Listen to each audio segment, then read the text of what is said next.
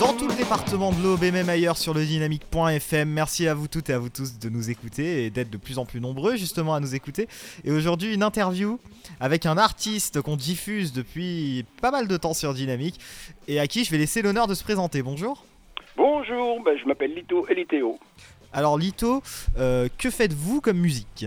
Qu'est-ce que je fais comme musique Alors écoutez, ma musique, on se tutoie ou on se voit, monsieur Allez, on va se vous voyer, c'est la, la méthode radio, on va se faire... C'est la méthode radio, alors on va se vous voyer. Eh bien écoutez, cher monsieur, ma musique, elle est multiple et variée. Euh, le pourquoi du dernier album qui s'appelle Je suis, trois points de suspension, chanson.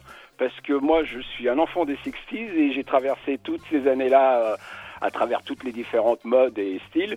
Et quand je compose, eh ben, c'est tout ce que j'ai entendu, c'est tout ce qui ressort. Donc c'est un mélange de, mul- de musique multiple. Oui, alors j'ai vu ça, c'est- c'est-à-dire qu'avant les, les albums étaient un petit peu, c'était un petit peu des melting pot, et maintenant Tout on a fait. quelque chose de plus euh, structuré. Il y a un album chanson, un album, euh, c'est c'est chacun un thème différent, c'est ça? C'est ça, alors c'est un peu pour répondre aux, aux- aux demandes des programmateurs qui me disaient euh, on ne sait pas dans quelle case vous casez ou vous faites plein de mélanges, on ne sait pas. Donc euh, dorénavant les albums, alors ce ne seront, ce ne seront que des EP, EP 5-6 titres et ils seront dans un style bien défini. Et aussi pour des raisons économiques, hein, pour être euh, tout à fait sincère. Question qu'on a peut-être déjà dû vous poser, mais je la pose quand même. Pourquoi Lito comme pseudo? Ah, c'est très très simple. Moi, je m'appelle Jesus Manuel Santisofer Vasquez. Donc, comme vous devinez, je suis espagnol. Et quand j'étais petit, on m'appelait Manolito. Et comme Manolito, c'était trop long, bah, ça a fini par Lito, tout simplement. D'accord, donc peut-être que dans quelques années, il restera plus que deux lettres. Peut-être, allez savoir. Alors, est-ce qu'il y a d'autres projets qui arrivent justement? Qu'est-ce qui, qu'est-ce qui arrive encore un petit peu là dans les prochains mois? Est-ce Et qu'on ben, le prochain, si tout va bien, en septembre, sort le deuxième de la série Je suis, et ça sera Je suis rock.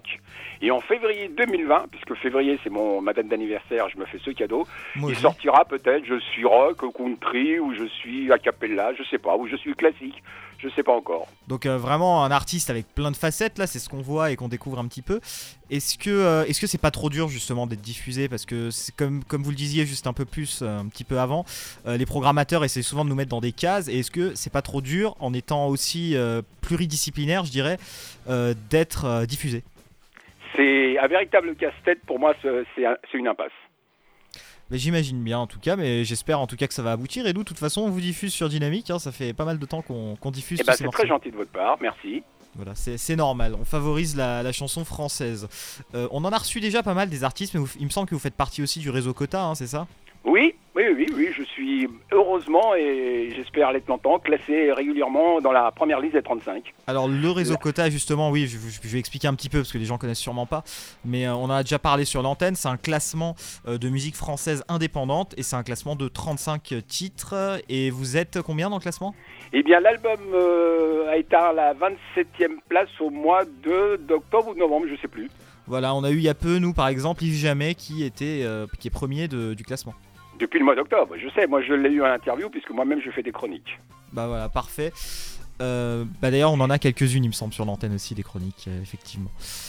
Alors peut-être, alors pour enchaîner un petit peu, est-ce qu'il y a des dates de concerts de prévues, des choses comme ça, des représentations face au public? Alors non, parce que je reviens à mon, mon premier euh, handicap, si je peux dire, c'est que je suis multiple. Et euh, aujourd'hui, euh, les seules programmations possibles, c'est les bars. Et en dehors des reprises, ce que je ne fais pas, bah, il n'y a pas de possibilité de, de se faire afficher. Donc je n'ai pas de date. Et puis très sincèrement, j'en cherche plus.